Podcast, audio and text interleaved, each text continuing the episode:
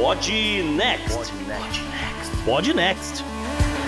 Fala galera, vamos para o episódio 75 do Pod Next, como sempre com assuntos diversos aí do planeta. Para isso estou eu, JP, e aqui na Flórida não dá para construir porão.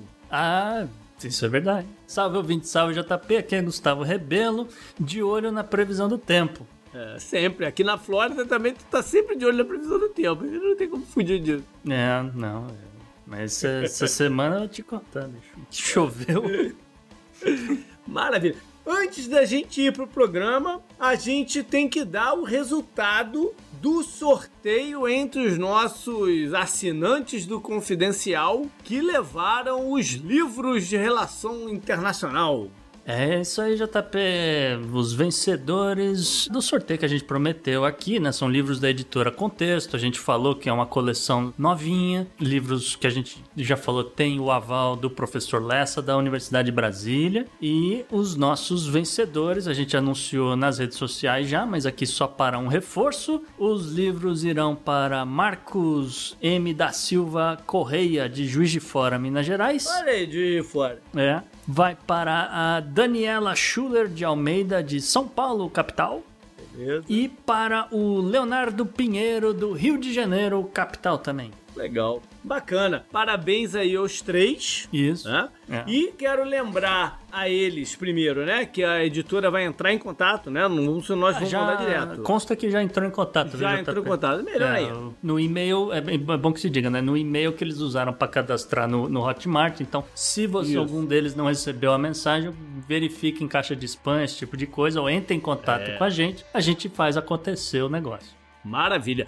Agora, lembrar pro resto da galera que esses livros eram a parte daquele daquela promessa que a gente deu, né? De quando a gente alcançar certos números de assinantes lá no, no Confidencial. Então, Isso. quando a gente bater 75, que é até por coincidência, né? o número desse episódio aqui, a gente vai sortear também um novo livro, esse daquela lista de sugestões, né? Ou, ou- ou algum meu, ou algum do, do, do Gustavo, enfim. A gente vai sortear um desse pra galera e quando bater 100, vai mais um.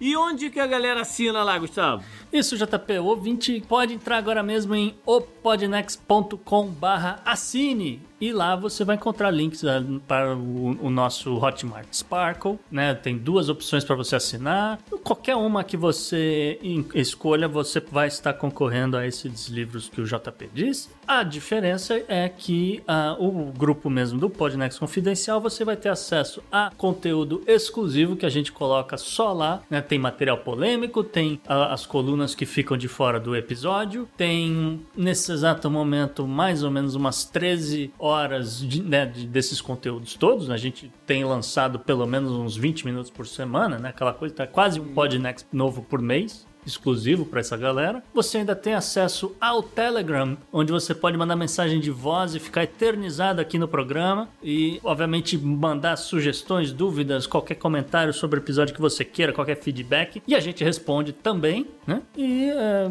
mandamos mensagem de aniversário, esse tipo de coisa também acontece às vezes. Mas é isso. Entre agora mesmo né, em opodnex.com assine e ajude a manter esse programa no ar. A todos vocês que assinam o Confidencial, o nosso muito obrigado. Isso aí, valeu. Então, bora pro programa. Bora lá pro programa. No Podnext dessa semana, trazemos grupos terroristas obscuros, outros nem tanto, porém todos ativos em várias regiões do globo que merecem atenção. A personalidade desta semana é o primeiro-ministro canadense Justin Trudeau, que deu um tiro no pé. Mas você pode falar com ele no zap. Já no bizarro, um casal na Irlanda virou assunto por causa do Brexit. No meio ambiente, furacões, trovões e inundações. O clima tá doido, amigos. No obituário, a execução de Jerônimo no Reino Unido. Além, é claro, das mensagens dos ouvintes, a agenda da semana e da dica cultural. Bora pro programa?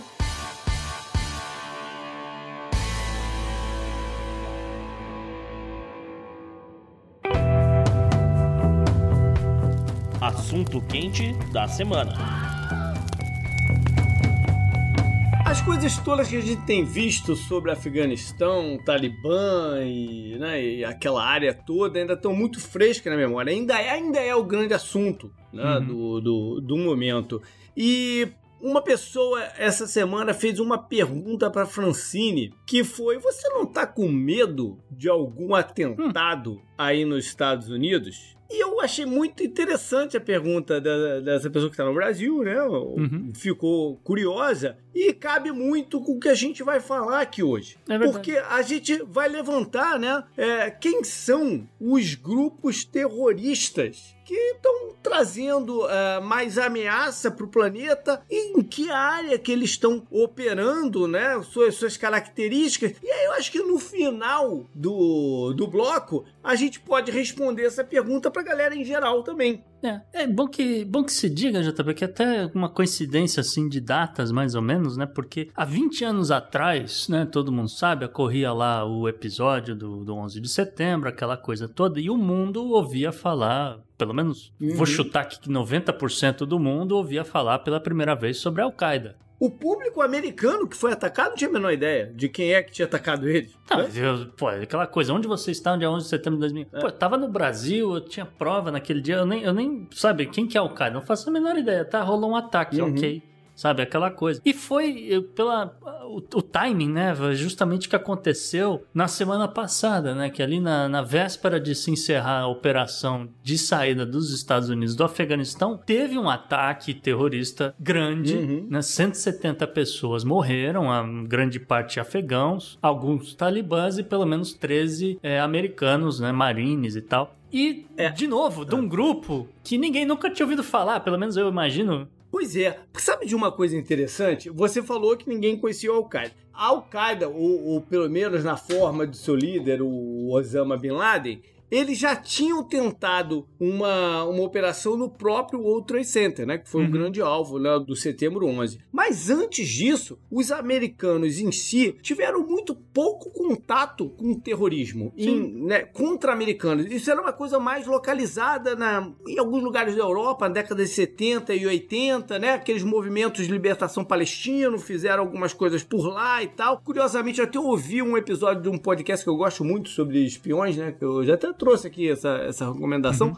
Eu ouvi um episódio essa semana sobre o primeiro americano que morreu de alguma forma de um. Não no primeiro, um dos primeiros, né? Que, que ficou evidenciado, que foi um cara que foi assassinado quando. Eu até vou trazer essa história algum dia. Quando um grupo desse de libertação palestina sequestrou um cruzeiro no Mediterrâneo. Uhum. E, e é muito bacana ver, ver essa pontuação, né? De, de, ok, agora é com a gente. Né? O que foi o que aconteceu no setembro 11. Foi o sentimento de, pô, agora foi conosco.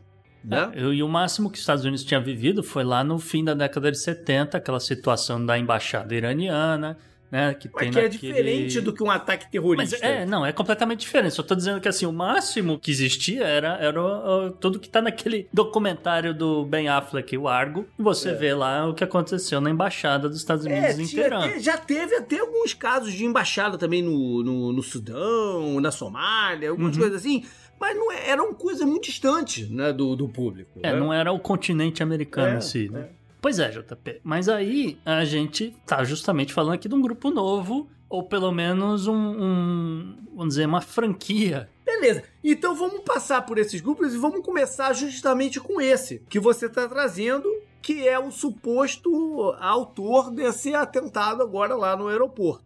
É, Quem é essa galera? É, então a gente tem 90% de certeza que, que foi realmente o chamado. Algumas pessoas chamam de ISIS K. Eu já vi gente chamando de Daesh K. Porque não é da, da menina lá que, que balança a bunda, não, a Kardashian, não. Não, Não, não, a le- ver, né? letra K, é, não, não tem nada a ver. Eu, particularmente, eu gosto de chamar de o Levante de Coração, porque. Aí, ok. Aí, ok. Por que que é ok? Ou algumas pessoas também já vi chamando de Daesh Corazan. É, o fato é que, né, o ISIS ou ISIL, algumas pessoas preferem, é né, o Estado Islâmico do Iraque Aham. e do Levante. Sim. Agora, o Levante pode ser de outras regiões, não necessariamente da Síria, não necessariamente do Iraque. E aqui a gente tem um exemplo de Levante que é da região de Khorasan, que é uma região que fica ali no, no norte do Paquistão, ele pega uma- um pedaço do Afeganistão também, Uhum. é, e é um aquela coisa de faroeste, terra de ninguém, entendeu? Uhum. E quem chegar primeiro é dono do, do pedaço. E é da- dali que vem esse grupo. Supostamente, aí é ficou assim com o pé atrás, mas supostamente esse grupo é uma franquia que jurou lealdade ao Abu Bakr al-Baghdadi, que o, o Trump gostou de anunciar e repetir milhares de vezes, que foi morto justamente numa operação dos Estados Unidos em 2019. Então, a- Abu Bakr al-Baghdadi era um dos cabeças do Daesh. Uhum. E essa galera de Khorasan Estão seguindo a linha dele, é isso? em teoria, em teoria. Porque não, não, não sei se dá pra afirmar, entendeu? Essa galera tava quieta na deles, só de olho no que ia acontecer no Afeganistão e aí, de repente, voltaram ativa. Essa que é a verdade. O líder deles hoje é o Shahab al-Muhajir. Ele é iraquiano, tá? Ele não é nem paquistanês nem afegão. E aí, de novo, é parte do motivo dele ser iraquiano faz essa ponte com o Daesh original. Ninguém sabe ao certo quantos membros essa organização tem, né? Os Estados Unidos estima que sejam mil, a Rússia fala que até 10 mil pessoas, a ONU fica ali na metade do caminho, então as 4 mil Pegou a pessoas. média, pegou a média. Pegou a média, é. Não falar que nenhum nem outro, né? E, é, assim, a ideia desse grupo do Levante Coração é que eles eram antes de um outro grupo terrorista, o chamado TTP. TTP. Você vai falar mais na frente, Eu vou né? falar desse daqui daí. a pouco, Tá, só mas- toda a galera guarda esse, essa sigla na cabeça, TTP. Esse é, É, uma o TTP. dissidência, então, no TTP. Agora, deixa eu te fazer uma pergunta. E qual é o relacionamento dele com o Talibã? Eles odeiam o Talibã. Olha aí. Eles são inimigos mortais do Talibã. Essa que é a verdade. Então, para eles, o, o aeroporto com multidão, segurança questionável, tem Talibã no meio, tem americana no meio. Cara, são é, sitting ducks, que a gente chama, né? São patinhos que estão lá e sabe o esperando que, pra... que deve ter passado na cabeça também? Olha esses, esses talibãs desgraçados que estão facilitando a vida do império, né? Dos americanos. É, é mais um argumento para eles atacarem os caras, né? É, e aí, ah, por quê? Né? Por que, que eles querem atacar e tal, não sei o quê? Porque eles, eles- a ideia deles é consolidar né, o, o controle dessa região deles, do Khorasan, que engloba, como a gente já falou, parte do Afeganistão, parte do, do Paquistão. E para atingir esse objetivo, eles vão eliminar os talibãs e os ocidentais, né? Ou seja, eles querem uma separação da região, é isso? É, é, é até boa essa palavra que você usou. É um movimento, de certa forma, separatista, né? Que luta pela independência dessa área. O, obviamente que né, os Estados Unidos, vendo que como esses caras agem, etc., falou: são terroristas, eles fazem ataque terrorista. Eles seguem o livro de receitas, vamos dizer assim, da, da Al-Qaeda, do ISIS, etc. Eles lançaram um ataque num ponto, a galera saiu correndo para um segundo ponto, e aí no segundo ponto tinha outra bomba ali esperando os caras, um homem-bomba, e pegou a galera. Eles assumiram o, a autoria, não? Eles é, disseram né, que, que ah, é, foi da gente, o, o Pentágono também não negou. Né, foi Porque isso é interessante, essa pergunta é interessante pelo seguinte: porque a Al-Qaeda. Ela nunca assumiu a autoria do, das paradas. Sim. Até hoje eles não assumiram a, o, a autoria 11 do de setembro, setembro, 11. é. Uhum. Né? E de nenhuma das outras operações. Já o ISIS era diferente. Eles faziam questão de dizer que, que, que eles estavam fazendo o negócio. Né? Eram, são duas formas diferentes de, de, de lidar com coisa. É, o, o- inclusive que o Daesh até assume os atentados que eles não fizeram. Então, Já Pois aconteceu na Europa. pois é. Pois é, por isso, por isso a pergunta se eles tinham. De qual, qual segmento que eles são, né? Qual linha que eles que eles estão traçando aí, né? Todo mundo apontou o dedo, o Talibã apontou o dedo e falou: ah, só pode ser os caras. Eu, eu- eu não, não vi nenhuma declaração, ou vídeo, ou coisa do tipo, inclusive do, do nosso amigo aqui, o Shahab al-Muhajir, né, dizendo: ah, é, fui mesmo, que, queria pegar essa galera. Não, não, né, não falaram, não soltaram nota, não teve manifesto, não teve nada. Foi só para realmente dizer: estamos aqui, né? Ah, beleza. Vamos passar então para um outro braço que tem origem no Daesh, no ISIS. Isso. Mas não é dali, é em outro lugar. Pois é, que isso que é, é muito louco, assim, e, e mostra a dificuldade que é a guerra e terror e, a- e a- o absurdo, né? Que é colocar a quantidade de tropas que os Estados Unidos colocou num ponto só, porque essa galera tá espalhada por várias áreas, né, JP? Uma outra, vamos dizer, franquia aqui do Daesh é o Daesh M. Apesar que não tem esse nome, o nome na verdade é o, o Levante de Cabo Delgado, também conhecido Olha. como o Daesh de Moçambique. né? Eles falam português, pá? Eles falam português. Olha aí. Eles falam, são muçulmanos que falam português. Eles estão em Moçambique e partes da Tanzânia. O grupo é composto por membros da antiga Ansar al-Sunna, né, um, um, movimento local ali de Cabo Delgado. Essa galera se converteu, vamos dizer assim, a, jurou lealdade naquela né, coisa ao, ao, Estado Islâmico em 2017. O líder deles é o, no momento, Abu Yassir Hassan, que é da Tanzânia, e consta que eles teriam até 3.500 membros. Tem uma, algumas particularidades, né? Porque eles financiam, né, o, o grupo, né, o dinheiro para comida, armas e, e tudo mais, com dinheiro de venda de heroína. E aí fica a dúvida de onde que vem essa heroína e marfim, né? Porque você tá ali na, na, região da África, Tanzânia, etc., que tem a galera caçando elefantes ilegalmente. Aquela,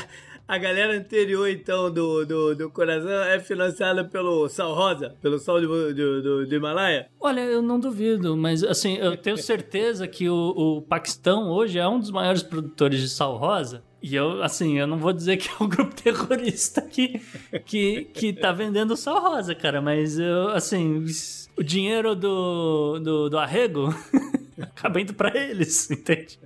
E aqui não é muito diferente.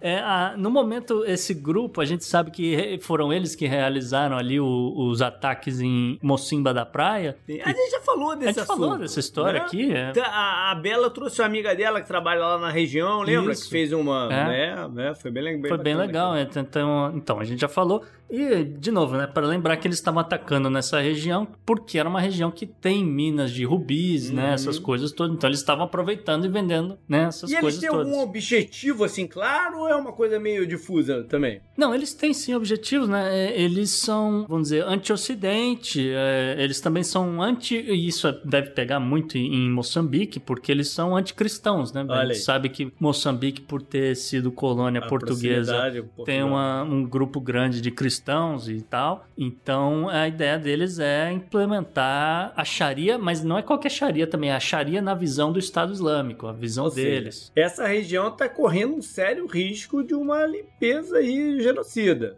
Ah, sim, né? sim. É ficar de olho aí. É por enquanto, né? A gente sabe que o Ruanda mandou o exército, finalmente chegou lá para ajudar e tá. A situação está sob controle, mas assim, logo mais, né, com, com, com o Daesh ganhando força no Afeganistão, ganhando força em outros lugares, uhum. alguma hora essa galera vai aprontar de novo. Beleza. Vamos para um terceiro lado aí, que é no ali perto do Afeganistão, no Uzbequistão. É, esse aqui é curioso também, viu, JP? É o Daesh U, não?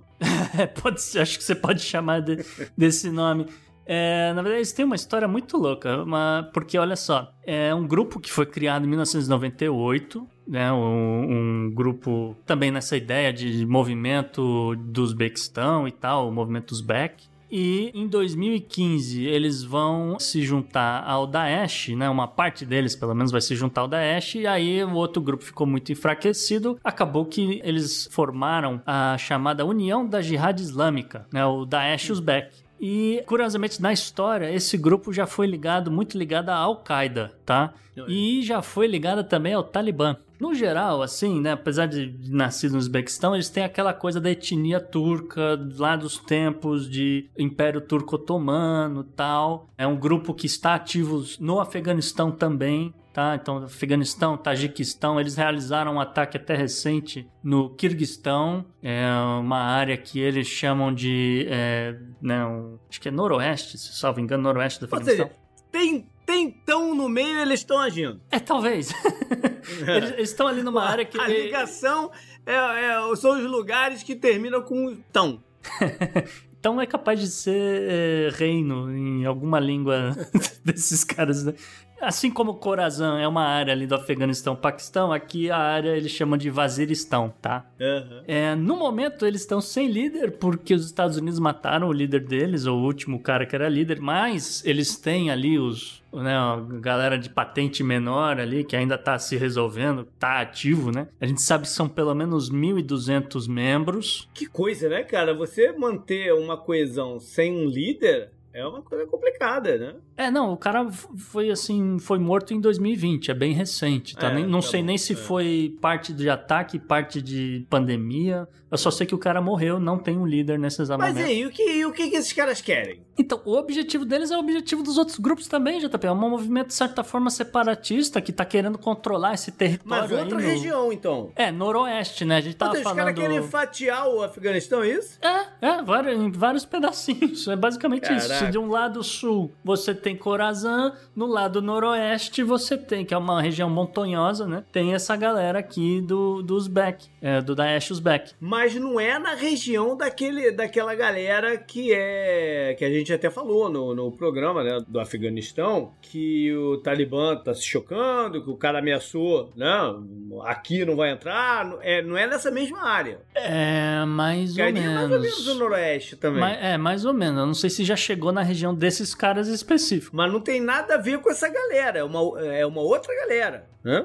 É, também é uma outra galera, né? Bom, e aí como a gente falou, né? Supostamente eles ainda respondem ao Daesh, né, da Iraque, Síria e tal. Só que, segundo a CIA, desde 2019, eles têm realizado operações na Síria para outro grupo terrorista, o chamado Tahrir al-Asham. Uhum. E a gente vai falar do Tahrir mais pra frente. Beleza. Então vamos falar de um outro braço dele que tá querendo se montar na Índia. É isso? É, essa situação complicada. E a, e a gente falou, né, que a Índia talvez seja uma das principais vítimas dessa saída dos Estados Unidos do Afeganistão, porque né, os Estados Unidos tá meio segurando a onda. É, e obviamente que né, tá- acaba segurando os grupos terroristas de atuar em outras áreas. A gente sabe que o Levante Khorasan, né, de novo, galera lá do, do ISIS-K, da Ash-K, chama do que quiser, consta que eles estariam tentando estabelecer um califado na Índia, principalmente na região do Punjab, que a gente sabe que é ali meio norte, meio sul do Paquistão, Aham. e que já estariam recrutando jovens de Bombaim e Kerala. Aí tem, um, tem uma parada séria.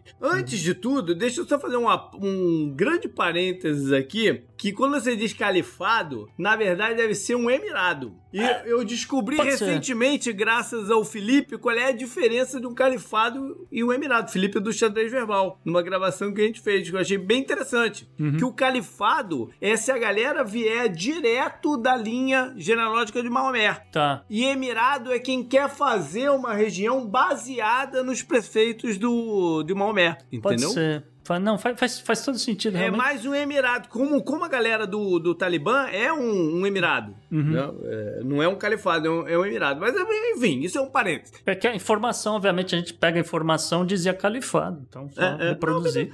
Mas ô, a parada da Índia é aquele negócio que é, é, é um dogma da, da história. Né? As coisas não são isoladas. A ação leva à reação. Uhum. A Índia pegou pesado com sua população muçulmana recentemente. Ah, faz muito tempo. é. Então, A gente até ela- falou, é quase uma limpeza étnica. exatamente. Então ela tá gerando margem a esse tipo de movimento Uhum. radical também em seu território. A Índia, te- a Índia tem que abrir muito olho para atentados lá dentro, de é fato. isso aí.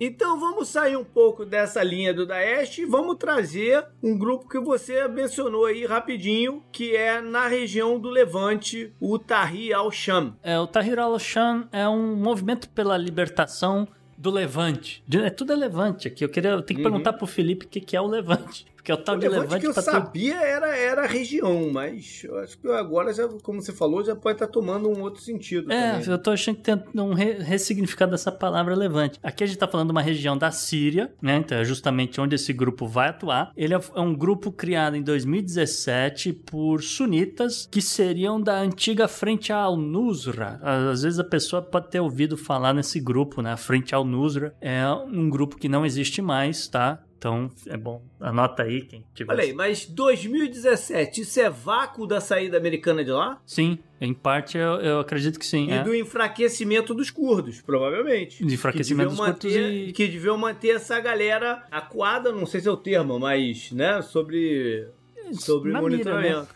É. na mira. É, de certa forma é, é, mais ou menos por aí, JP. Mas eu diria que o que pesa mais é a saída americana do Iraque e ainda, obviamente, ficou a base aérea uhum. para trás, mas principalmente no que aconteceu em Mossul 2014, tá? Porque era onde estava concentrada uma grande parte de armamentos dos Estados Unidos, uma coisa muito similar ao que aconteceu no Afeganistão agora recentemente, uhum. tá? Curiosamente, o líder do Tahrir al-Sham é o Abu Mohammed al-Julani, Hum. E ele é saudita. E o grupo dele teria aqui pelo menos uns 15 mil membros, Aí tá? É, é uma galera considerável, né? É, é um número bem razoável. É o objetivo deles, novamente, né, aquela coisa de consolidar o controle territorial, mas eles têm como objetivo também derrubar o governo Bashar al-Assad. Hum. Eles aqui, no caso, eles estão de olho e estão que provavelmente batendo de frente com russos, né, que a gente sabe... Provavelmente batendo de frente com os iranianos.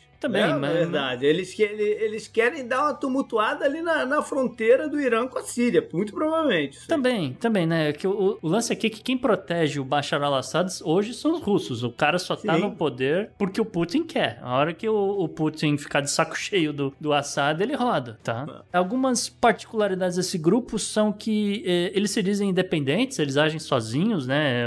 Quem se converte ao grupo deles e tal, mas, mas eh, seriam, não, não trabalham em conjunto junto com outros grupos, acho que é isso que eles quiseram dizer. Porém, há algumas suspeitas de ligações ou contribuições deles é, para a Al-Qaeda na Síria. Segundo o governo do Irã, eles são financiados pela Arábia Saudita e Catar. Uhum. E aí, de novo, né? O cara é saudita, tem ali certas ligações, de repente, com a monarquia. A minha percepção é que aqui o objetivo é tumultuar a relação ali com o Irã.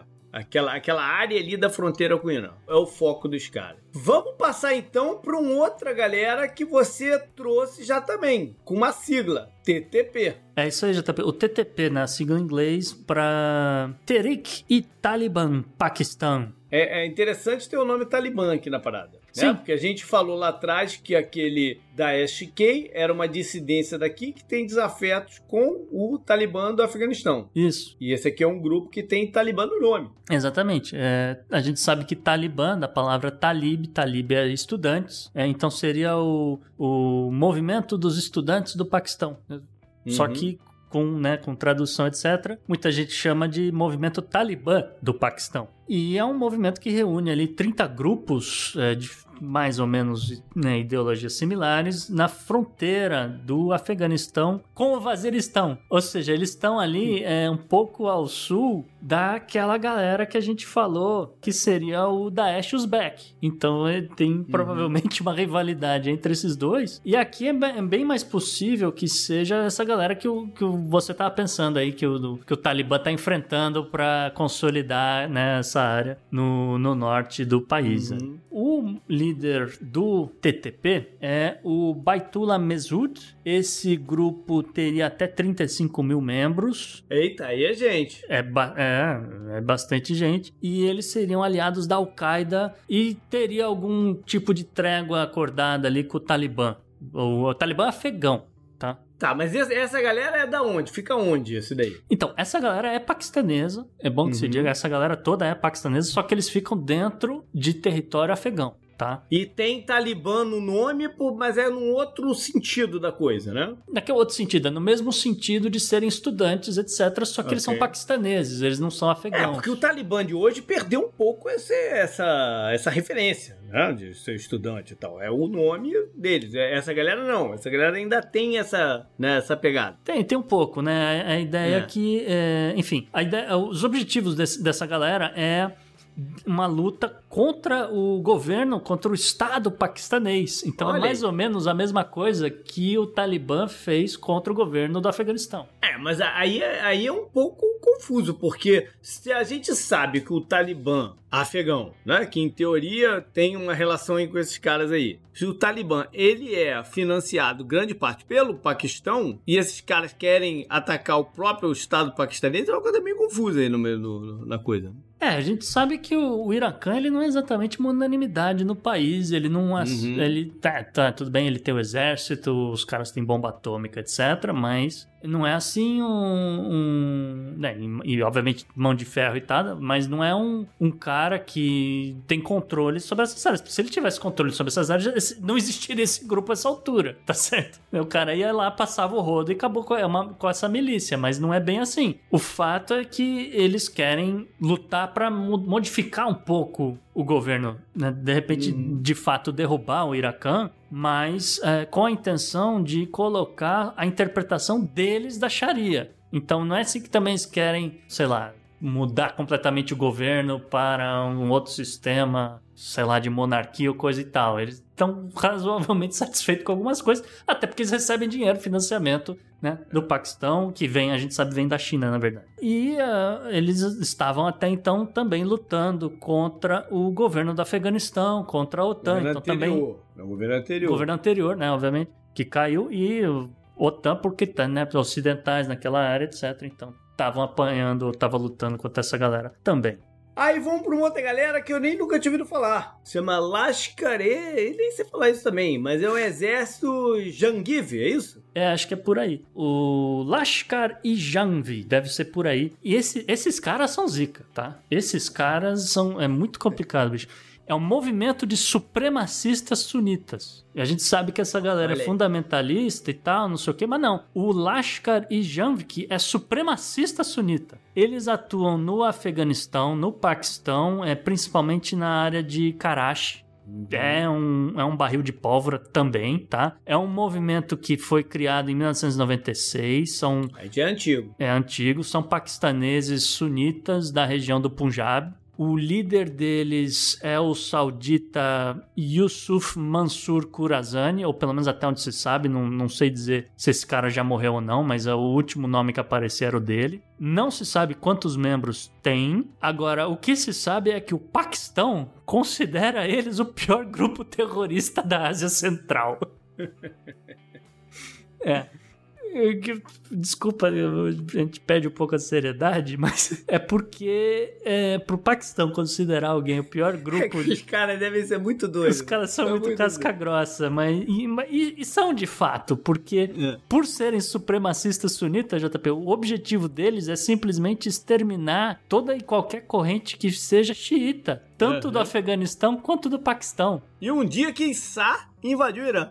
É isso que eu tô pensando. Se bobear, esses caras devem ser uma pedra no sapato do Irã, bicho, que. Putz.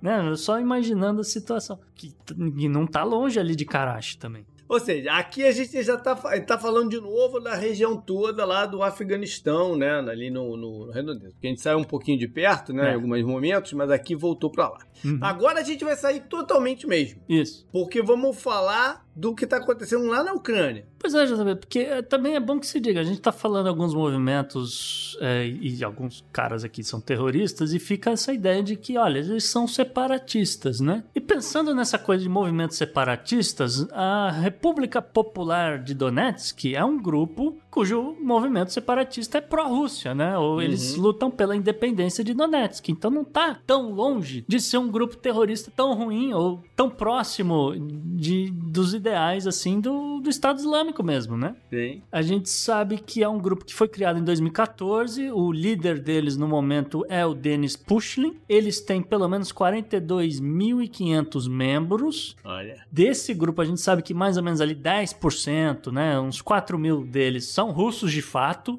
uhum. que saíram da Rússia para se juntar e ajudar esses caras. Assim como também eles têm voluntários que saíram da Chechênia, da. Chechênia, uhum. para lutar na Ucrânia. O dinheiro deles todo é o, o rublo russo, né? Eles não usam o, a moeda ucraniana. E aí, como eu falei, o objetivo deles é a independência de Donetsk. Eles estão, vira e mexe, tem uma trégua, vira e mexe, eles quebram a trégua e o. o... Essa é uma parada muito complicada, porque é. essa, a galera dessa região se considera russa e não ucraniana. É. Eu, eu, tenho um caso até, eu tenho um, um, um primo português que infelizmente até faleceu esse mês Uhum. E a esposa dele é dali. Ou seja, em teoria, ela era ucraniana. Né? Uhum. Mas se você falasse para ela que ela era ucraniana, ela ficava puta. Ela dizia que não, que era russa. Uhum. Entendeu? Então é uma coisa muito complexa aí de, de identificação mesmo, né? De onde está a fronteira e a identificação das pessoas.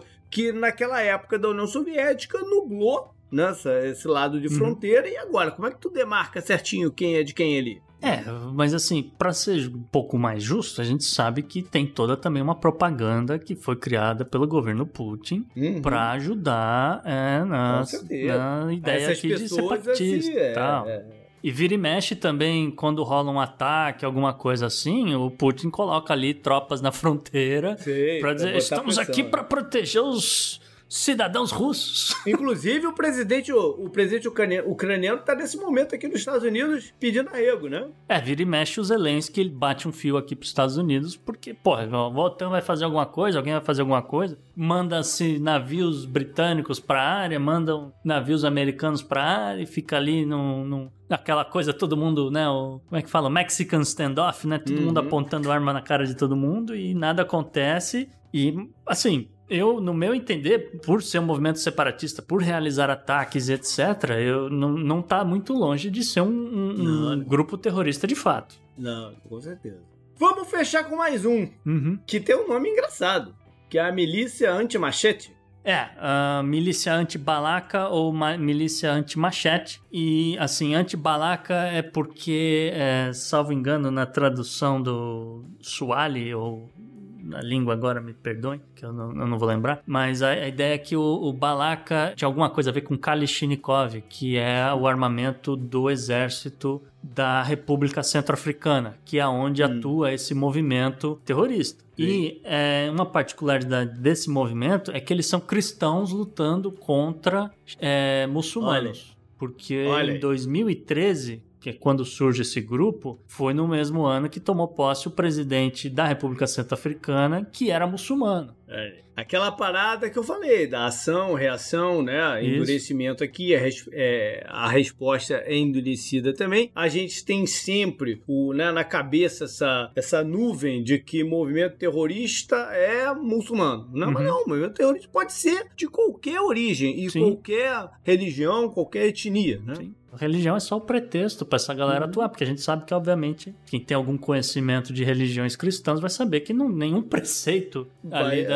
é, na, na religião diz que é para sair matando muçulmanos. Mas a galera se baseia nisso aí para recrutar a galera. E, e assim, né, o líder deles é o Maxim Mokon. É Ele engraçado. atua, ele atua no governo da República Centro-Africana, ele tem um cargo né, ele- eleito e tudo mais. Então ele tem uma certa imunidade parlamentar também e, e, pô, a gente sabe que ele é o, chefe dos terroristas aqui. Uhum. É, inclusive, né, a gente tá falando aqui de genocídios, né, o- tem um grupo sunita que quer exterminar os xiitas. Esse grupo anti-balaca, eles promoveram a matança de crianças até recente, um verdadeiro genocídio, né? Literalmente degolando essas crianças e tal, que o Unicef se posicionou e falou: cara, para, porque pelo amor de Deus, a gente tira essas crianças do país, leva pra outro lugar, mas não, não precisa degolar, entendeu? Para com isso. E infelizmente é um grupo ativo que pode ser um pepino aí no futuro, principalmente aí na, nessa região aí da República Centro-Africana, e pode, pode crescer, pode abrir filiais, né? A gente, a gente viu o Estado Islâmico fazendo, pode de repente ir pra Nigéria, já pensou? Uhum. E fa- começar a fazer a mesma coisa por lá. Você tá falando de uma proporção, né? Tomar, tomar um vulto, É. tomar uma proporção muito maior. Bom, disso tudo que o Gustavo trouxe, eu acho que tem alguns pontos que a gente tem que colocar. Um, Uhum. esses grupos, né, têm uma, um raio de atuação específicos. Sim. Né? Não são aquela coisa difusa, como era o cara que ia atacar os Estados Unidos, atacou Madrid, atacou não sei onde, e com objetivos às vezes um pouco da nebulosos, né? O sul da Uhum. França, sem você saber exatamente o que, que os caras querem, né? Uhum. Esses são grupos particulares e que estão agindo pelo interesse eh, ali, regional. É. E alguns lugares, como eu falei, Índia e algum, tem que ter uma preocupação grande. Uhum. Outro ponto que a gente tem que mencionar aqui é que vários deles estão na região do Afeganistão, onde eles sabem que tem, vai ter aí oportunidade né, de, de, de controle e de, de atuação, e é um pepino grande para o Talibã. A gente volta a lembrar que o Talibã não é um grupo terrorista. Né? Ele é um grupo cascudo e terrível e tal, mas não é terrorista. Ele é um grupo de controle de país, é um grupo político armado. É. Entendeu? Ele, ele hospedou terroristas, né? Por, por interesse. Eu, eu acho que a gente pode dizer que o Talibã é uma milícia armada, no mínimo. Ok, uma milícia armada, ok. Mas não é um grupo terrorista internacional. No mínimo, Entendeu? tá? Assim, não é, tá. É, esse, é esse traço que tem que tomar. E agora estão brincando de, de poder. Uhum. De poder é, Que já era formal. deles antigamente. Né? Uhum. É, mas agora estão brincando de poder formal. E eles têm um pepino na mão, que é lidar com essa galera aí. É, in- inevitavelmente o Afeganistão caminha para uma guerra civil, porque como a gente está ilustrando aqui, você tem o Talibã agora como alvo no meio, né, em Cabul, Kandahar, Será? são áreas que podem se tornar alvos dessa galera que está em volta, mas Aham. a gente tá vendo, é uma área montanhosa no noroeste que tem um grupo assim assado, é uma área no sul, na fronteira do Paquistão, que é assim, assim, assado. Sim. Eles têm um desafio imenso de reorganizar o país como país. Sim. Né? Inclusive, a China mandou um recado essa semana, Uhum. dizendo: ó, controla, se tu tomou o poder, beleza, agora controla essa situação aí. É, porque também consta que o, o por exemplo, o Daesh Uzbek atua de vez em quando na província de Xinjiang, porque ele olha para aqueles muçulmanos lá tomando, né, no, no- em campo de concentração chinês, não sei o que, os caras se sentem compelidos a estar atuando em território E chinês. aí tem de acordo da China com o Talibã. É, né? aí tem Não de acordo toca exatamente. aqui. É. Entendeu? E assim, é um outro ponto que eu queria fazer é que num cenário, né, supondo um cenário que os Estados Unidos tivesse neutralizado o Talibã completamente Uhum. e que ainda existisse um governo central ali no, no Afeganistão, etc. Nada garante que um grupo desses, né, como a gente falou, o Daesh Não de- fosse, do é. Levante de Corazan, ou então a galera do, dos Beck e tal, não sei o que, essa galera começasse a fazer o que o Talibã tá fazendo. É, Não ia tomar o país em uma semana igual os caras tomaram, né? Não, não, Diferente é, a parada. proporções são diferentes, mas haveria terrorismo, haveria ataques, haver- a população estaria sofrendo da mesma forma. sim. Aí nos leva àquela pergunta inicial. Uhum. Se a gente está preocupado aqui com algum troco, vamos dizer assim, né? Alguma, algum acontecimento terrorista. Eu não sei o qual é a resposta do Gustavo, mas a minha é que não, Hum. porque essa galera tá mais localizada e tem, eles têm urgências diferentes da, do, do atacar aqui e talvez até um Uhum. poder de organização diferente. E o grande risco que os Estados Unidos hoje enfrenta em termos de terrorismo é daquele outro programa e outros follow-ups que a gente já fez Uhum. da coisa virtual, dos hackers É. e ataques à infraestrutura. Isso é um perigo muito mais concreto do que uma eventual ação desses, desses grupos assim. É, eu vou, eu vou discordar só um pouquinho, JP. Uhum. Eu- porque, assim, nada que você falou tá errado, tá? Desses grupos que a gente listou hoje, não- nenhum deles me preocupa muito, porque são todos grupos locais e os Estados Unidos está tão fora do Afeganistão, não vai atuar tão cedo naquela área, que eu acredito que, assim, é mais um pepino para quem tá em volta. Então, Sim. Tajiquistão, Kirguistão, é, Irã, Paquistão, etc. Essa galera toda que tá em volta ali é, é- é mais pepino pra eles. Agora, não é pra gente. Agora, pra nós aqui nos Estados Unidos, é, na saída do, né, do- saída dos Estados Unidos dessa área do- da Ásia Central, vai ser um pepino maior com uma possibilidade né, de um, um reforço agora, talvez, não sei, da Al-Qaeda, uma volta da Al-Qaeda, não sei, é, a Al-Qaeda não acabou, a gente sabe que tem grupos aqui que apoiam eles. Estar com medo? Nesse exato momento não estou com medo, mas acredito que é possível que alguma coisa aconteça no futuro com o ressurgimento da Al-Qaeda, com um fortalecimento do Daesh em si. De repente, pode Uhum. estar acontecendo alguma Sim, coisa. mas aí você tá falando mais de longo prazo. É, a longo, é, pensando a longo prazo, sim, né? Em Aquela pergunta 2021, inicial se você É. está preocupado, é. Você está preocupado? Agora não estou Não, preocupado. em 2021 não tô preocupado. 2022 não estou preocupado. Lá pra 2025, porra, aí pode ser que alguma coisa aconteça, a gente vai ter mais informação. Mas é, a princípio seria, são outros grupos terroristas que se a galera curtiu né, essa ideia da gente pegar alguns grupos e contar uma história, de repente, é, a galera man- mandando feedback, a gente faz programas assim falando só de Hezbollah, só de Hamas, e, né? Esses grupos grandes que aí sim a gente sabe rola um programa inteiro falando deles. Antes da gente fechar o bloco, eu só quero lembrar o pessoal da NSC que tá ouvindo a gente aqui, que não temos nada a ver com essa, com essa galera. A gente só tá aqui mostrando, né, pro, pros nossos ouvintes. No máximo, O que que são? é no máximo o JP apoia a ECLU, que não tem nada a ver. Não, não, nada, nada disso aqui, por favor, né? Tira a gente dessa daí, É, up, né? Up next.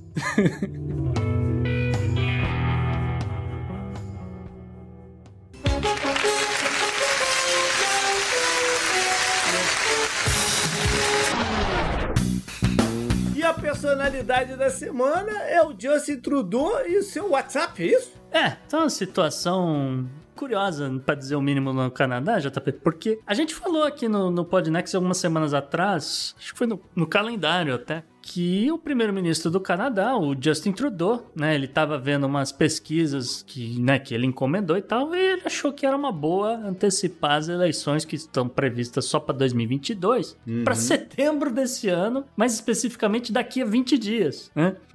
A intenção dele, obviamente, era, pô, se tá tudo bem, a galera tá satisfeita com o meu governo, quem sabe eu ganho umas cadeiras a mais no parlamento e aí eu não preciso ficar negociando. Consolida, né? né, dar uma consolidada no poder, não preciso ficar negociando pacote de estímulo com outros grupos e tal, consigo fazer umas reformas, né? Sigo mais ou menos o que os Estados Unidos está fazendo, vai dar bom se eu conseguir e tal. Só que saíram as últimas pesquisas de para eleição, né? Porque agora que a eleição oficial é outra parada, a galera, né, tá com outra coisa na cabeça. E consta que nesse exato momento haveria um empate, um empate técnico entre o número de cadeiras que iria para os liberais e para os conservadores, Lembrando que né, no Canadá são 338 cadeiras e tem outros partidos, não é que nos Estados Unidos que tem dois, ou mesmo a Inglaterra que tem né, dois só e tal. Não, eles têm vários, vários é, partidos eleitos. O Quebec tem seu partido, sempre tem lá os, os caras lá pra ficar enchendo o saco e tal.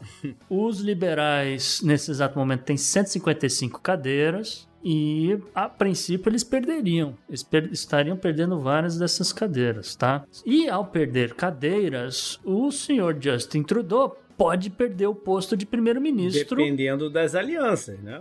Não, então, o Canadá permite o que ele chama de governo de minoria. Então é diferente da Alemanha, diferente de outros países que você. Por exemplo, Israel. Israel você só tem um governo se você É. somar maioria no, no parlamento. No Canadá você não necessariamente precisa somar maioria, você só precisa somar É maioria. só o partido que tem mais. É o partido que tem mais, entende? Então, ele, dependendo da combinação aqui de cadeiras, ele pode ficar de fora e perder justamente para o líder conservador, o Erin O'Toole. E é, não sei, não sei quantas andas, só sei que nesse exato momento tem esse empate técnico. Curiosamente, no desespero, né, vendo esses números e tal, na última quarta-feira, o senhor Justin Trudeau resolveu inovar, JP. Como você já adiantou, ele colocou o número dele do Zap nas redes sociais. Ele mesmo, não foi alguém que botou de zoação, não. Foi ele mesmo que botou. Ele mesmo, no Twitter oficial dele, dizendo: Ah, é, você tem alguma coisa que você quer melhorar no Canadá? Vem de zap. Meu número é tal. Não tentei ligar, fiquei na vontade.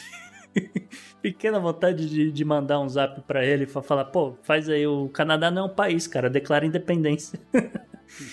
Fala alguma, alguma coisa assim, mas só pra ver o que acontecia, mas não fiz. Enfim, ele divulgou esse número e, né, pra, pra essa galera entrar em contato com ele e tal, ver o que que acontece. Mas a gente só vai saber mesmo o que vai acontecer no futuro aí do senhor Justin Trudeau daqui duas semanas. Isso provavelmente não tem impacto nenhum no resultado da eleição. Só é curioso mesmo, né? É, chama atenção, né? Fala, Eu quero ser um líder próximo do povo. É tal. óbvio. É óbvio que não é ele que maneja esse telefone, né? Ah, não, né? É. É, Quando muito é uma pessoa que tá na mesma sala dele e fala, ó, sorri aqui que o cara pediu um selfie. Toma, pum. É, não, Entendeu? mas é, é, não deixa de ser curioso aí o sinal dos tempos. Né? É, exatamente. E uma, uma coisa engraçada é que, de repente, são, eu não sei como é que é no Canadá. Se o, cara- no Canadá o WhatsApp pegou, porque aqui nos Estados Unidos nunca pegou. Né? de Ah, repente, sim. no Canadá é, é um fator mesmo. A gente sabe o quanto que ele foi um fator no Brasil. É isso aí.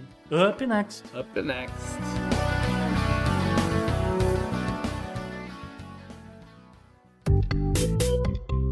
Parliament were a reality TV show. I know the human being and fish can coexist peacefully. E que parece-me a Mia Khalifa deveria talvez vir a essa CPI. No JP no Bizarro dessa semana você trouxe um caso curioso aqui da Irlanda. Na Irlanda, né? Mas Melhor dizendo, porque é um casal, é um britânico e a esposa dele que é da África do Sul. Tá. E eles moraram na África do Sul muito tempo. E o cara resolveu né, ficar mais perto da família e tal, não sei o quê. Teve uma oportunidade de se mudar pra Irlanda. Uhum. E o casal foi pra lá. Ele trabalha com marketing e ela é médica, que estava trabalhando em um hospital lá da Irlanda contra o Covid e tudo mais. Uhum. Aí veio o Brexit. Sempre o Brexit. É, veio o Brexit. e aí um problema surgiu. Porque o cara, o Brett, para ele manter alguns dos direitos dele de cidadão é, britânico, ele teria, ele tinha, tinha um deadline para ele estar morando na, na- no Reino Unido, né? E ele estava morando na Irlanda, que não faz parte do Reino Unido. Uhum. Então o que, que ele fez? Ele se mudou para Irlanda do Norte, Ah. entendeu? Uhum. Ele se mudou para Irlanda do Norte. Só que a esposa dele não tinha visto para ir para Irlanda do Norte. Porque não é parte do, do acordo. Exatamente. Hum. Então ela ficou na Irlanda. Ela podia, antes do Brexit, ela podia estar na Irlanda porque a, a, a lei do, da comunidade europeia, né, do, do, do- da zona do euro, era diferente. Aham. Ela, a, a- a lei deixava ela como esposa do. do É porque acompanhante do cidadão, de um cidadão né? europeu. É, tá lá e tá trabalhando. E aí ele foi pra lá, pra Irlanda, e aplicou pra esposa. Uhum. Só que isso já tem oito meses. Hum. E não saiu ainda a resposta dos caras. Ou seja, eles estão morando em países diferentes. Eles estão morando em países diferentes, sem poder ir se encontrar, né? Quer dizer, pode até se encontrar, mas ela não pode ir pra lá. Eles não podem morar juntos. Né? Ba- Basicamente é isso. E agora ela tá com problema. Eu não, eu não entendi 100% a razão dela não tá podendo trabalhar. Mas eu imaginei que ela agora não é mais cidadã da zona europeia. Porque Sim. ela é casada com um britânico. Uhum. Né? Então ela perdeu pro O visto, visto de trabalho. trabalho, dela, É. dela, de poder trabalhar. Então ela, ela tá num limbo Faz sentido. lá na, na Irlanda. E o que o, o- o- é interessante é que muito. Interessante não, o que é terrível é que provavelmente esse é um caso. Deve ter muito mais casos parecidos aí pelo mundo afora, de Ah, gente esperando Uhum. essa parada. Ou seja, o governo britânico tá uma zona, né? E provocando situações bizarras, como desse casal aí, que não sabe o que fazer. Porque ninguém dá resposta pra eles. E todo mundo só diz que tem que esperar. Só que a vida não espera, né? JP, o parlamento britânico é uma zona, é uma grande quinta série. O cara fica gritando order, order lá o tempo todo. É, Algum momento não foi uma zona, entendeu? É uma zona desde sempre. Pois é, e são, são problemas que ninguém, ninguém pensou, né? As coisas estão surgindo, estão pipocando. Os problemas Coitados, todos né? ainda com o Brexit. Espero que resolva essa situação aí. Boa sorte pra eles e tudo de bom, mas, mas que situação, cara. Que situação. Up next. Up next.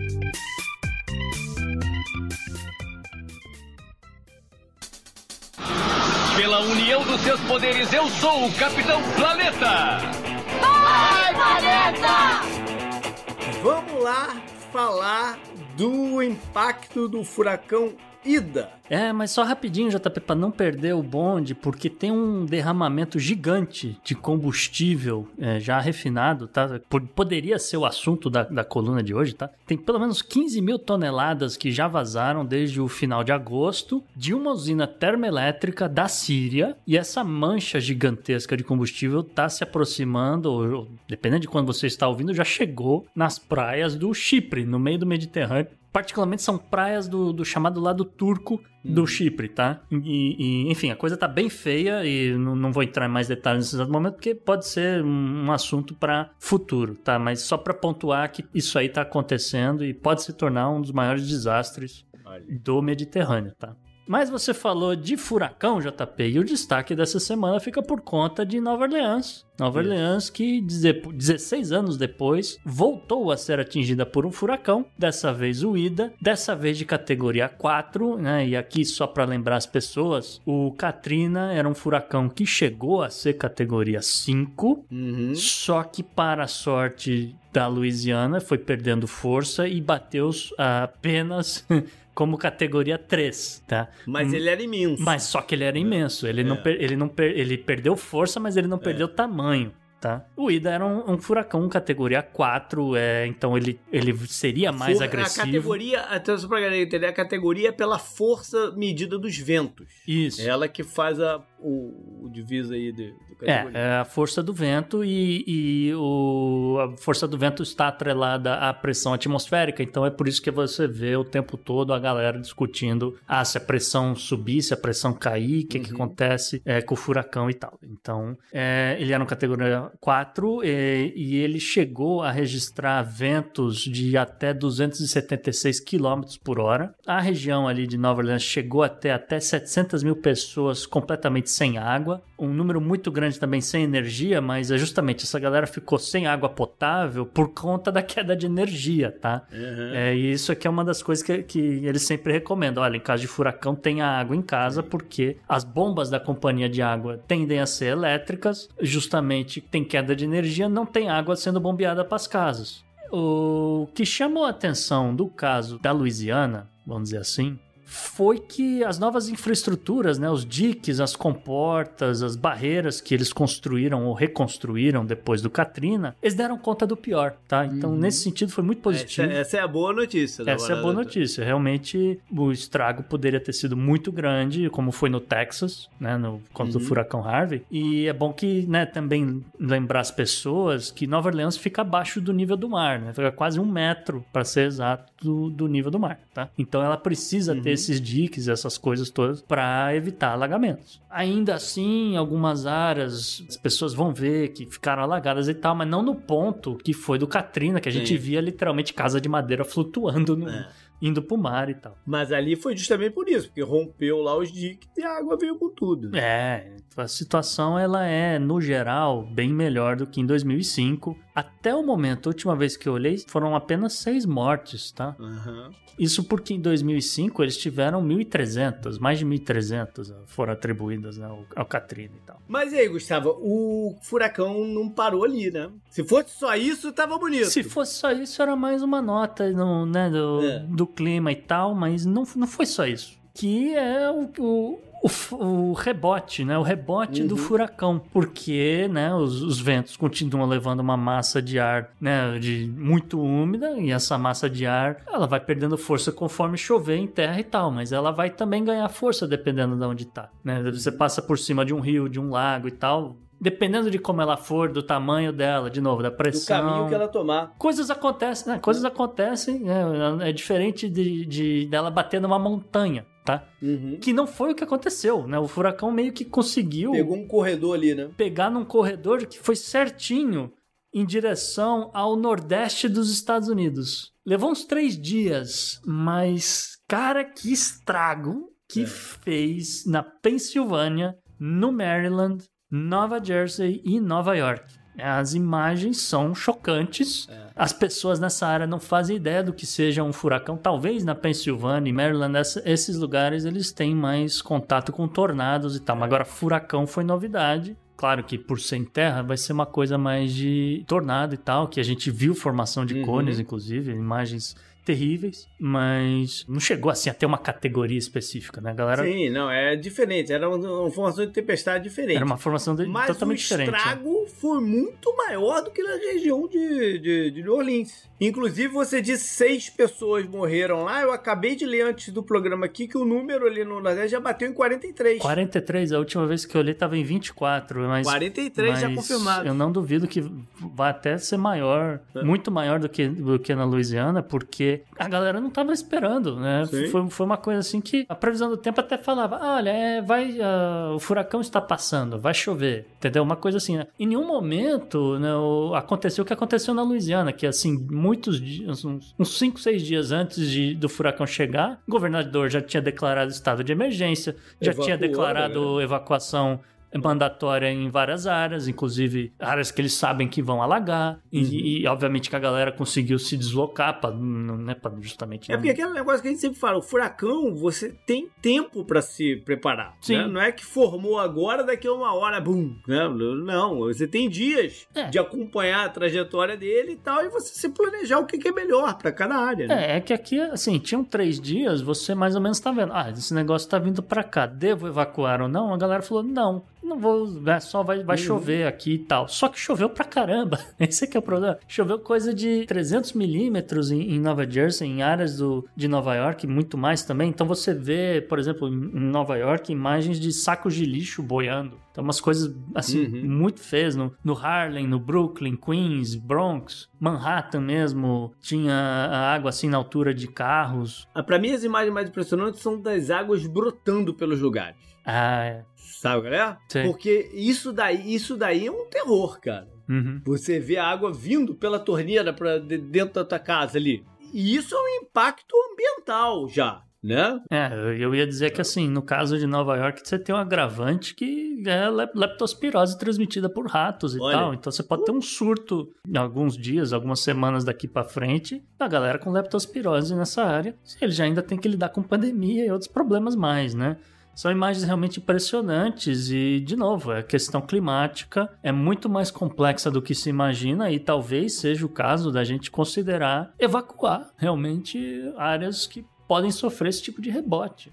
É uma coisa que. Nova York não é uma coisa fácil, não. É, não, é, é uma concentração populacional muito É. grande. é. Eu não sei qual- que tipo de estrutura eles vão precisar fazer, mas chamava atenção a água entrando no, no metrô, né, no, no, no Uhum. estação de trem e tudo, e virando cachoeira mesmo. É realmente assustador. Up next. Up next.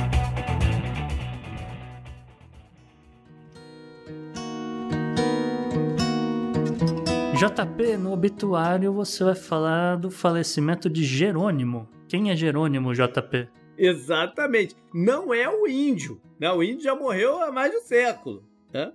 Não sei qual é a data exatamente, mas tem muito tempo.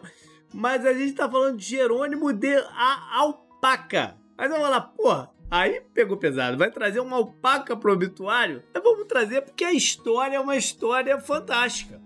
Quem é Jerônimo? Jerônimo foi uma alpaca. Alpaca é aquele bicho que parece uma lhama, mas não é uma lhama, é uma alpaca. Né? O Tucano gosta muito de fazer essas diferenciações pelo Twitter. O que é alpaca, o que é, o que é Tem lhama. um, tem Essa- um cara aqui na região que eu não sei se ele cria alpaca ou lhama, mas é um desses dois, eu sei que ele tem. É.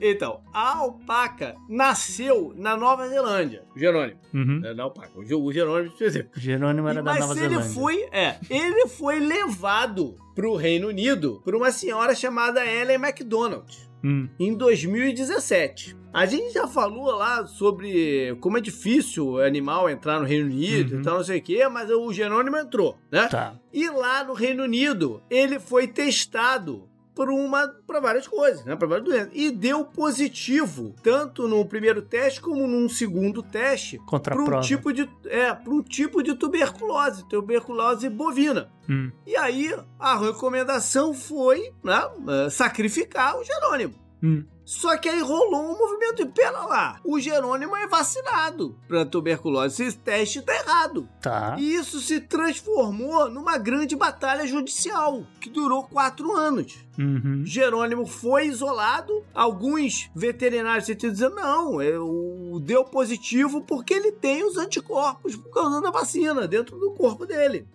E o governo dizendo que não, ele tem a tuberculose. Eles fizeram um teste de anticorpo, eles não fizeram PCR. É, exatamente. E aí a briga se, se arrastou por quatro anos. Segundo a, a, né, a, a senhora McDonald lá, ela já gastou 43 mil pounds nessa brincadeira. Puta. Várias, várias manifestações durante esse tempo todo de salve o Jerônimo, né? Liberte o Jerônimo, arrego pro Jerônimo e tal. Só que agora, em maio, a justiça disse não, tem que sacrificar o Jerônimo. E ainda conseguiram dar uma empurrada com a barriga aí até agora, no dia 31 de agosto, quando ele foi executado. Agora, ainda rolou uma petição com 140 mil assinaturas que foi mandada direto pro Boris Johnson pedindo perdão pra, pra, pro Jerônimo. tipo, perdoa que- o peru, perdoa o Jerônimo.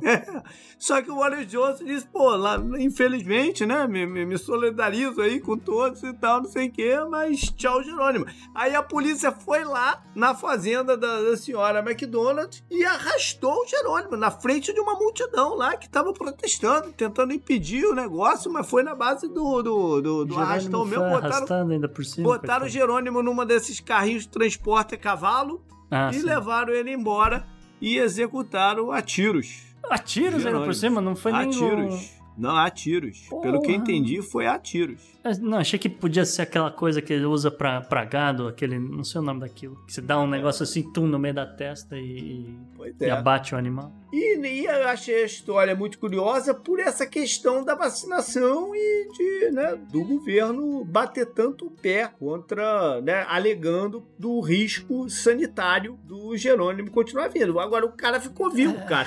A paca ficou viva por quatro anos. Né? Não infectou ninguém, não, não, né? Não teve nenhum surto, né, de, não de tuberculose surto de bovina nesse tuberculose, tempo. né? Exatamente, né? Exatamente, né? Que situação. Up next. Up, né?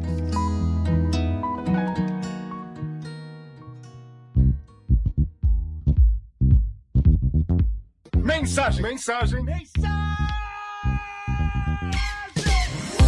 Gustavo, hoje temos mais mensagens dos nossos ouvintes. Pois é, JP, felizmente os ouvintes seguem mandando mensagens pra gente, seja no Twitter, seja no Telegram, seja na- por e-mail. A gente tem recebido, a gente tá muito feliz, tá muito agradecido a vocês que têm mandado essas mensagens. A gente tenta encaixar aqui mais ou menos o que cabe dentro do programa e é o que ainda não entrou, vocês podem ter certeza que a gente já leu e pode ser que a gente esteja guardando pra virar pauta num futuro, aí, numa pauta quente, quem sabe, não sei ou mesmo de algum outro bloco, tá? Mas, dito isso, a gente tem duas mensagens hoje. A primeira é do Alisson Fernandes, ainda sobre o assunto é, da, de democracia, né? Ele falou que não votar no Brasil pode eventualmente acarretar alguns problemas, mas ele acredita que o pior mesmo seja a renovação de passaporte. E ele aí contou no e-mail um- uma história de um conhecido dele que não vota, né, desde 2016. Só que de lá pra cá, o camarada conseguiu fazer um crediário, conseguiu financiar uma casa na Caixa Uhum. Econômica, conseguiu pegar auxílio no emergencial, entendeu? Coisas que teoricamente ele não, não conseguiria aí porque ele deixou de votar e tem uns 5 anos. Ele tá falando isso porque a gente ficou conversando sobre qual era o real impacto na vida das pessoas, né? Uhum. Votar ou não, ou não votar. E, eu- e eu lembro que a Bela falou: não, não pode fazer um monte de coisa. Eu falei: olha, eu acho que o impacto na, na vida da grande população é mínimo. Uhum. Entendeu? E aí foi, era aquela conversa se o Brasil realmente era um país de, de- de voto obrigatório, se era uma coisa de fachada, né? É, assim, se eles divulgassem, fizessem uma campanha mais séria, dizendo, olha, se você não votar, você paga 3 reais e tá tudo certo, eu acho que muita gente ia... Não ia aparecer. né? É, não ia aparecer, ia curtir um feriado, um, né, um fim de semana prolongado, alguma coisa assim. Não ia votar, realmente, tá? Agora tem uma outra história aqui, um rapaz, o Bruno. Bruno, ele é de Winnipeg, no Canadá. Olha aí. Ele é assinante do Podnext Confidencial. Legal, bacana. Obrigado, Bruno. É, ele mandou inclusive uma sugestão de pauta, né? Ele quer saber o que aconteceria com o Commonwealth se é, o, a galera, né? O Austrália, Canadá, etc., se rebelassem contra o Reino Unido. Ele tá, ele tá na pegada do- da série da Marvel, do Disney Plus, What If. É, é, é. Acho que de repente a gente pode fazer um, um programa What If. Chama o Felipe, acho que pode dar uma discussão bacana sobre esses assuntos aqui. Mas anotamos a suge- sua sugestão do, viu, Bruno? É, uma outra parada que ele, ele conta pra gente é que lá em, em Winnipeg eles têm uma presença. é, Vamos dizer, de, de pessoas da igreja menonita, né? A gente citou os Amish no programa da semana passada, né? E a gente comentou que eles eram dissidentes da, da igreja e tal. E que, sim, os menonitas eh, têm uma presença grande, que eles têm ali uma microeconomia local significativa e tal, mas assim, sem muitas pretensões, sei lá, muitas ambições de virar mega corporações e tal. Um- uma, uma história dessa. Eu ia perguntar pro Bruno, né, se ele já foi alguma vez no festival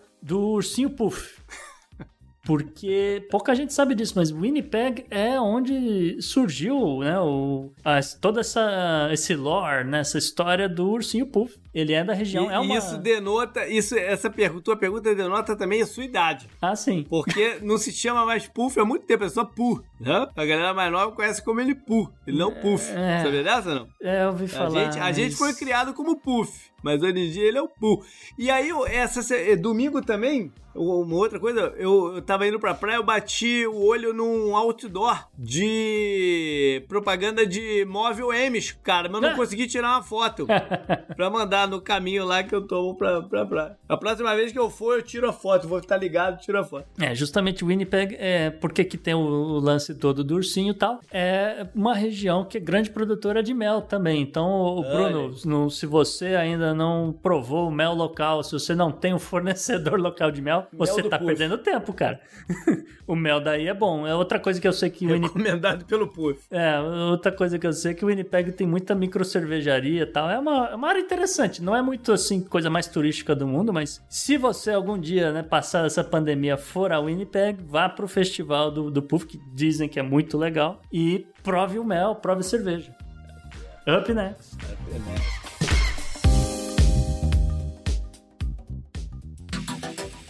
Anote no seu calendário.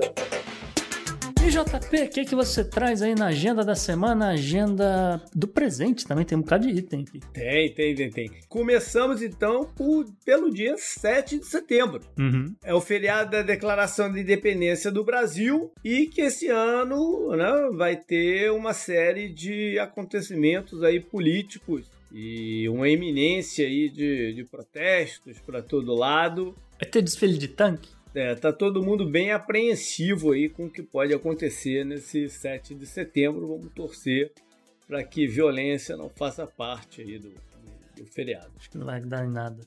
Vamos ver. Dia 8 de setembro seria o famoso Miss América. É um concurso para ah, descobrir a, a, a missa americana. Mas ele está cancelado. É mais um evento cancelado pela pandemia. E vou te fazer, não fa- fa- falar bem a verdade, não faz falta nenhuma, né? É. É é uma coisa do- de outros tempos que é, é, é mantida aí, sabe-se lá por quê. Só os porto-riquenhos que gostam. Agora, e no dia 10 de setembro vai acontecer a grande corrida de balão em Reno, na, na, na- Nevada. em Nevada. Hum. E ela é a maior corrida de balão do mundo. né? Então vale a pena aí, galera que É. gosta do balonismo. Balonismo Tá tem distanciamento social. Esse, esse evento pode ser, devia ser incentivado aí. Pois ó. é, pois é. Esse daí na, na- na pandemia tá valendo. Esse Japão comeu bola. Ó. Corrida de balão na Olimpíada faria sucesso. Vamos voltar agora às eleições. Aí já começa a ter eleições aqui de volta, né? Passou aí o verão no hemisfério norte, tá não sei o quê. É, e a primeira que vale a pena ser mencionada é no dia 8 de setembro, vai rolar em Marrocos. Tá. A, a- eleições gerais, né? Para o parlamento, Marrocos que tem um rei, é o Uhum. rei Mohamed VI, Isso. mas é governado pelo primeiro-ministro. Hoje em dia, o primeiro-ministro é o Saadin Othmani. E ele, né, quer se manter aí no poder. Ah, ele é do. Aqui vem as co coisas mais bacanas da eleição. Ele é do partido, tem vários partidos também, né? Uhum. Ele é do maior partido, que é o partido do Justice and Development Party, né? A gente pensa, pensa no Marrocos, o que a gente pensa logo? Em justiça e desenvolvimento, com certeza, né? É o partido justicialista deles, igual na Argentina. É, é. São 395 cadeiras. A curiosidade é que 60 delas são reservadas para mulheres. Ah, tem cota. Tá. É. E 30 são reservados para pessoas de menos de 40 anos de idade. Ou seja, eles devem ter. Olha aqui no programa da democracia. Eles devem estar com um problema de renovação política lá também. Interessante. hein? né? Sendo que dessa, dessas 30, 15, metade tem que ser de mulheres, menos de 40. Ah, Então tem aí Tá. uma, uma certa reserva aí de, de lugares. interessante. E o partido que está ameaçando aí o, o, o primeiro-ministro, né? Que está tentando tomar a vaga, é o partido Authenticity and Modernity Party. Gostei dos nomes dos partidos lá no Ah, partido autêntico. Vamos então para a agenda histórica. E no dia 6 de setembro de 1966, o primeiro-ministro da África do Sul, Uhum. Hendrik Van Voort, foi esfaqueado dentro do, parla dentro do parlamento, numa sessão do parlamento, por um mensageiro que trabalhava lá. Tá. Esse cara, ele é o grande, não sei se mentor, mas executor do apartheid, das leis de segregação racial, Ah. né, que por tantos anos ficaram lá na, na África do Sul, é, que levaram gente para guetos, enfim, várias leis para preservar os direitos e a propriedades e, e- e os interesses da minoria branca. Entendi. Agora, esse cara, primeiro-ministro, né, que foi, foi, foi assassinado, em 1960, ele tinha tomado dois tiros na cabeça por um fazendeiro inglês. Só que por algum milagre ele não tinha morrido tomando os dois tiros na cabeça. Ou seja, não foi o primeiro atentado contra ele, já tinha tido um. E, e a sobrevivência dele foi interpretada pelo grupo né, do, do- dos brancos e cristãos e tal como uma aprovação de Deus para o que ele estava fazendo. Ou seja, deu força para as leis e para a estrutura do, do apartheid. Entendi. Só que aqui em 66 não teve jeito. Ele morreu esfaqueado por um sujeito chamado Demetrio Tsafendas, que era um moçambicano de origem grega.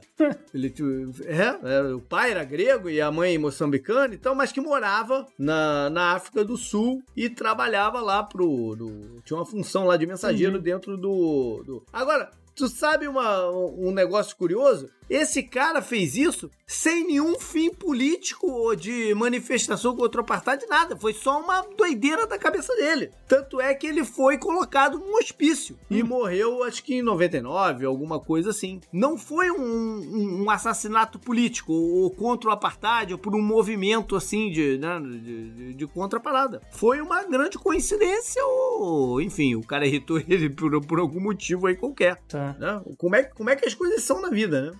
Dia 7 de setembro de 1979, entra no ar ah, uma rede de televisão, um canal, o ESPN, que tinha uma proposta de trazer esporte o dia inteiro. E esporte não só os eventos esportivos como se, né? Não dá pra passar evento esportivo novo todo tempo, mas o jornalismo esportivo. Isso muda a televisão como um todo pelo sucesso que a ESPN teve na, na, na época, né? Uhum. E, e trouxe uma, uma visão aí do que, que é jornalismo, o que, que é entretenimento, né? A- a- essa coisa de jornalismo opinativo tomou uma guinada forte, passou até para outros segmentos, para política e para outros segmentos, né? A SP ESPN depois é comprada pela Disney, é, ela andou muito mal das pernas nos últimos anos com a queda de assinaturas de TV a cabo, né? Uhum.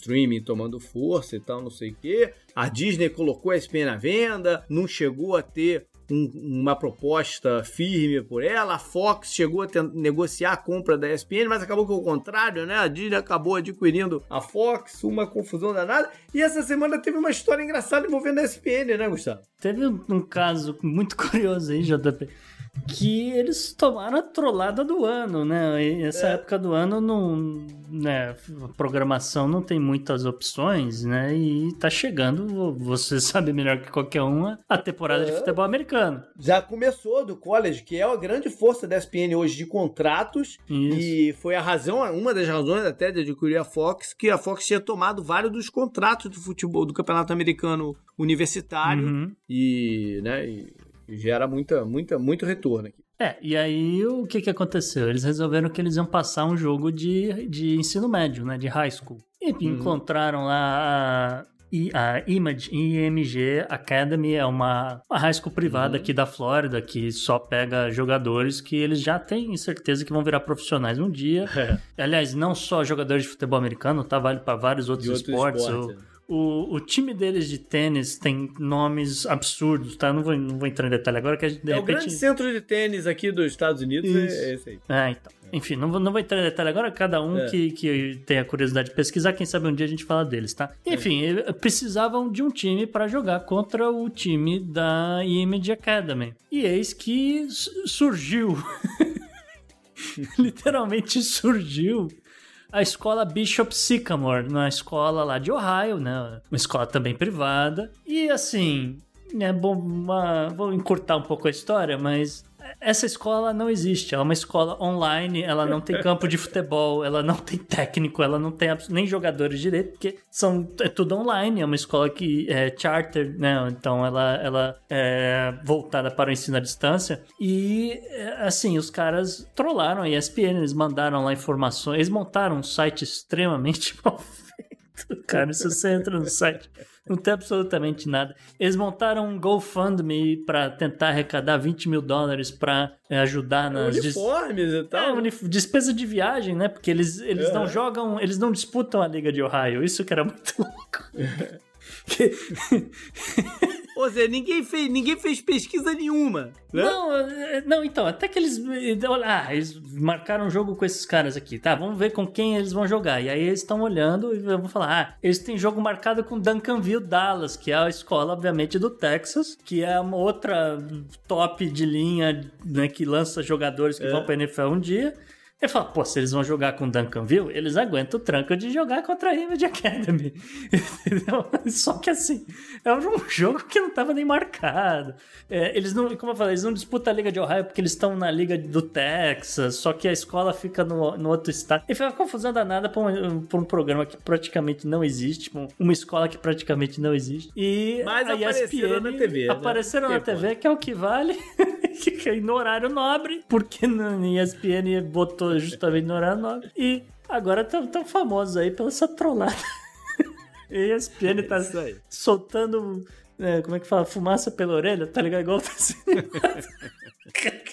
Alguém rodou, alguém foi Bom. demitido nessa história.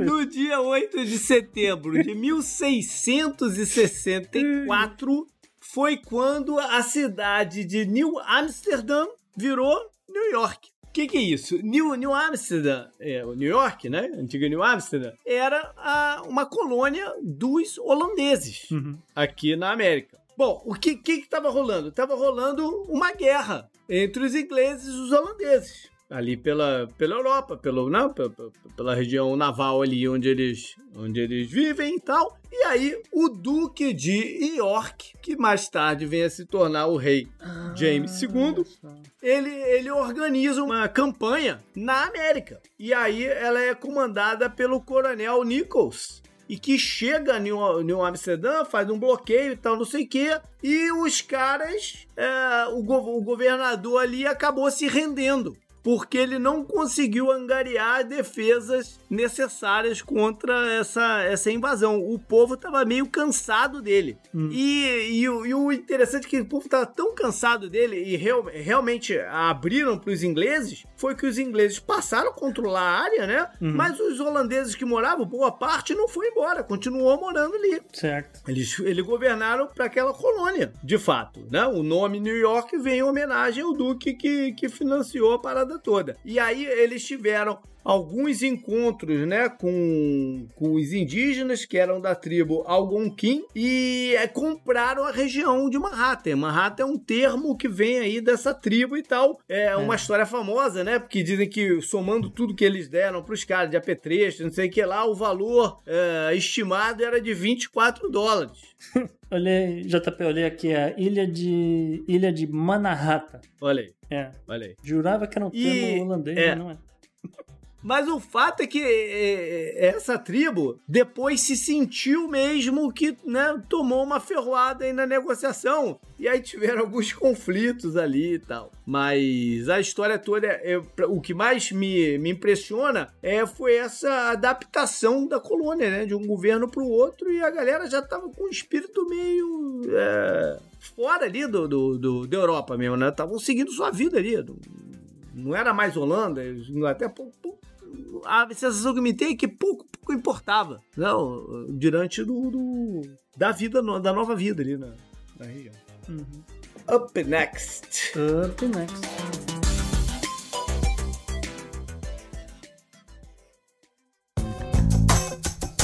Esse eu recomendo pra você. Eu recomendo pra você. Bora, Gustavo, dê alguma recomendação cultural aí pra galera. Então, JP, duas dicas dessa semana. A primeira. Dobrado. É, dobrado, que é a primeira um pouco mais séria. É, eu voltei depois de muito tempo a gravar uma coluna para o Xadrez Verbal, aquele podcast que é, fala por horas e horas sobre tudo que a gente fala aqui em muito menos tempo. Não, sacanagem. Mas eu peguei um assunto aqui que não ia virar pauta, não, não- é uma coisa extremamente local aqui da Flórida. Eu contei a historinha pra lá. Então, ouçam o Xadrez Verbal, para quem Legal. estiver interessado em assuntos da Flórida. Mais do que recomendado. Uhum. Isso. E aí uma, uma dica um pouco mais lúdica, né? Eu achei interessante uma animação que eu vi recentemente. Por acaso, que apareceu né, na, naquela locadora vermelha me recomendando, eu falei, ah, vou ver, não tem mais nada pra assistir. E eu gostei muito, tá? Eu achei muito interessante, não pela história e tal, mas a, a técnica, a tecnologia nova utilizada pelo Estúdio Mir. Quem não, não, não se lembra muito quem é o Estúdio Mir, é um estúdio que tem um pezinho na Coreia do Sul e eles são responsáveis, por exemplo, por a Lenda de Korra. Eles mais recentemente fizeram o, o- a série do, do Dota, né, Dragon's Blood, Sangue de Dragão. E aqui lançaram esse mês justamente né, The Witcher, a Lenda do Lobo, que se baseia justamente no, no livro do Andrei Sakovsky, é justamente o cara que escreveu o livro que virou o jogo The Witcher, que já, já é um dos melhores jogos da virou uma história. série também, Que né? virou uma virou série série. depois. A, a série é né, questionável a qualidade, os Uhum. atores também são questionáveis. Tem, um- tem um bocado de coisa ali que é, não, não agradou o público em geral, mas parece que eles vão consertar para a próxima temporada. E para a próxima temporada ficar mais fiel aos livros, eles precisavam de um prequel, entendeu? Para Uhum. colocar um pouco mais de história no, no background da coisa. E aí eles lançaram a- essa animação, né? Porque obviamente que fazer qualquer coisa, né? Uma, uma coisa assim, vamos dizer, um high fantasy, você vai botar um caminhão de dinheiro. Para fazer uma animação, você não gasta um caminhão de dinheiro. Então, pegaram, Você colocaram. gasta, você gasta um Fiatzinho. Um Fiatzinho, né? Ainda mais na, não, na Coreia deve ser um Hyundaizinho, né? Um- qualquer coisa assim, pra fazer esse, esse spin-off, que é um, é um filme, na verdade, é uma animação. Um filme, vai, é, um, é um curta de uma hora e vinte, e ele traz a história do, do Vesemir. Vesemir é o, o cara que justamente treina o Geralt, que pra quem viu a série é o personagem do Henry Cavill, tá? Achei muito mais interessante que a, que a série em si, me pegou de surpresa porque eu não sabia absolutamente nada sobre essa história, então isso foi assim interessante pra mim, pelo menos que falar, ah, tal, tá acontecendo tal coisa. E é uma das, dessas histórias que vão evoluindo, tal, com- conforme você vai assistindo, você fala, ih, caramba, oh, putz, e agora? E agora? E agora? E agora? E aí chegou no fim. Então, uma hora e vinte bem gasta assistindo A Lenda do Lobo.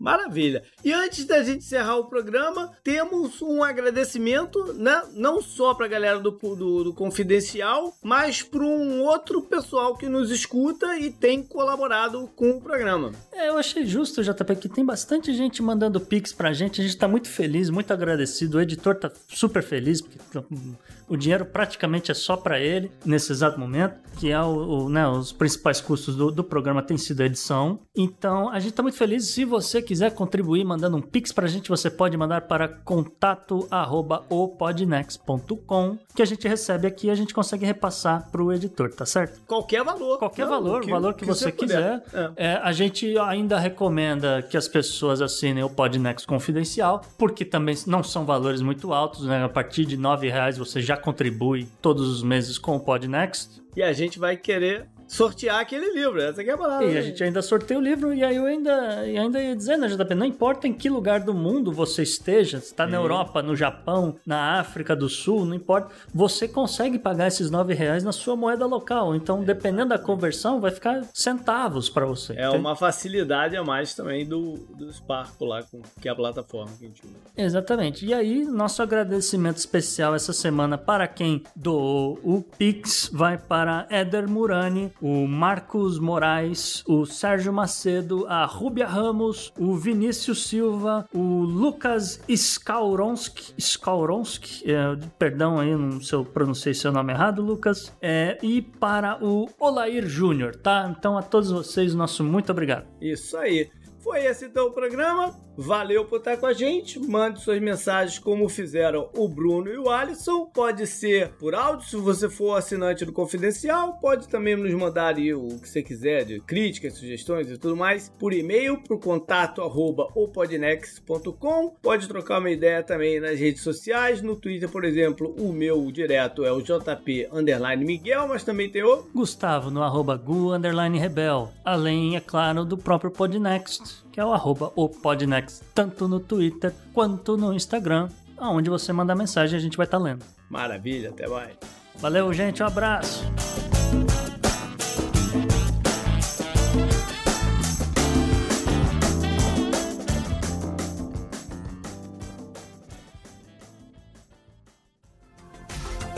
Este episódio foi editado por Atelas, soluções em áudio para podcasts.